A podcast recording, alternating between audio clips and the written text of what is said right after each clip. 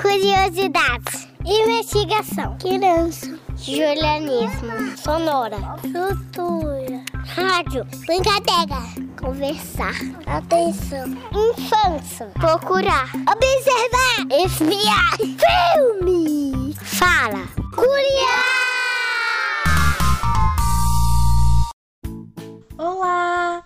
Aqui quem fala é a Amanda, mas podem me chamar de Mandy. Oiê, e eu sou a Giovana, mas podem me chamar de Gi. Vocês se lembram que nessa temporada estamos falando sobre sentimentos? Eu lembro, Mandy, mas sobre o que vamos falar hoje? No episódio de hoje, vamos falar sobre outra emoção, que pode não ser muito legal. Hum, você está falando da tristeza? Isso, Gi! Ficar triste pode ser ruim, mas todos os sentimentos servem para a gente entender se algo faz bem ou não. Ah, então se eu ficar triste é porque algo pode estar errado e é preciso entender o motivo desse sentimento, certo? Isso, Gi! Ficar triste é normal, mas sempre precisamos falar sobre isso para que a tristeza vá embora. Mandy, que tal se a gente convidar a Júlia Fernanda, de 6 anos, para nos explicar melhor sobre a tristeza? Ótima ideia, Gi! O que é tristeza? A tristeza é alguma coisa que, que você te, te faz triste, se faz triste. O que você faz quando está triste? Ah, eu brinco. Eu brinco de boneca. Eu gosto de assistir TV e slime. Eu gosto de brincar com meu gatinho. O que te deixa triste? O que me deixa triste é alguma coisa que eu faço ruim. O que você faz para não ficar mais triste? Pra ficar alegre, eu penso em coisas boas. Tipo de eu tô fazendo uma coisa boa. Com quem você conversa quando está triste? Hum, minha mãe.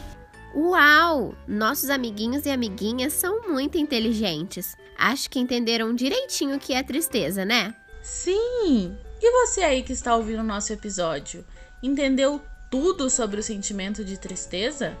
Para nos ajudar um pouquinho mais, vamos ouvir uma história chamada O Menino Nito, da escritora Sônia Rosa. Quando Nito nasceu, foi uma alegria só. Todo mundo ficou contente. De tão gracinha que era, logo logo começou a ser chamado de bonito. Bonito para lá, bonito para cá, até virar apenas Nito. Todo mundo achava lindo. Mas tinha um probleminha. Nito chorava por tudo. Quanto mais crescia, mais chorão ficava. Toda a gente foi ficando preocupada. Que menino chorão! Falava o pai. Para de chorar!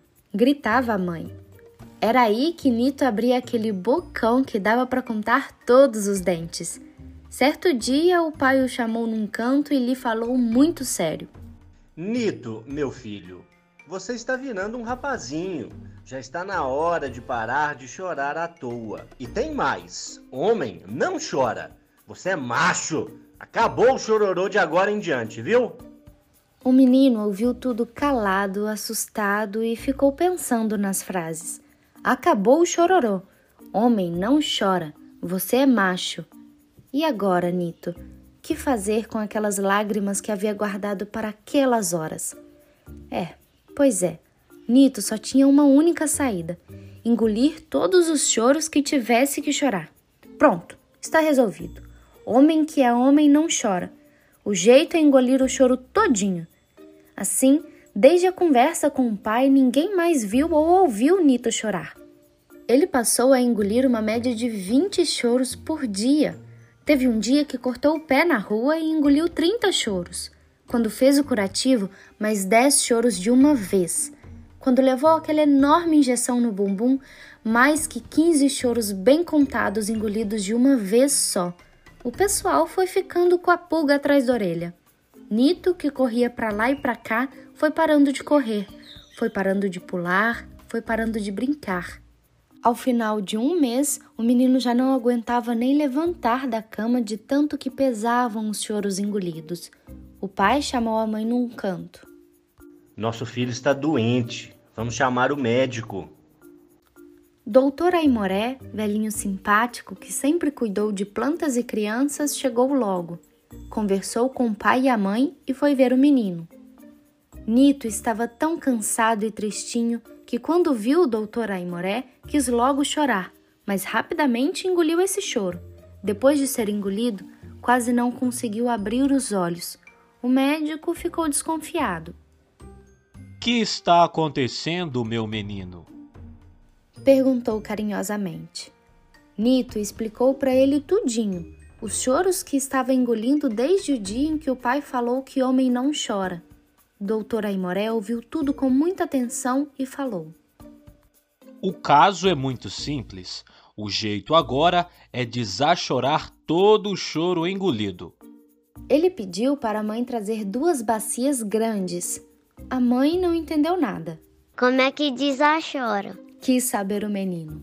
Ora, ora, meu menino bonito, venha para o meu colo e vá lembrando dos choros engolidos e desengula todos eles, um a um, sem esquecer nenhum. Vamos lá, vamos lembrando. Mas eu posso, eu não sou homem. Exatamente, porque você é homem que não pode engolir todos os choros. Todo homem tem lágrimas e as lágrimas são para rolar pelo rosto. Qualquer rosto, de homem, mulher, criança e gente de idade. Agora vamos parar de papo furado e comece logo a desachorar. Foi uma choradeira danada. Nito chorou as duas bacias e a mãe teve de pegar mais duas.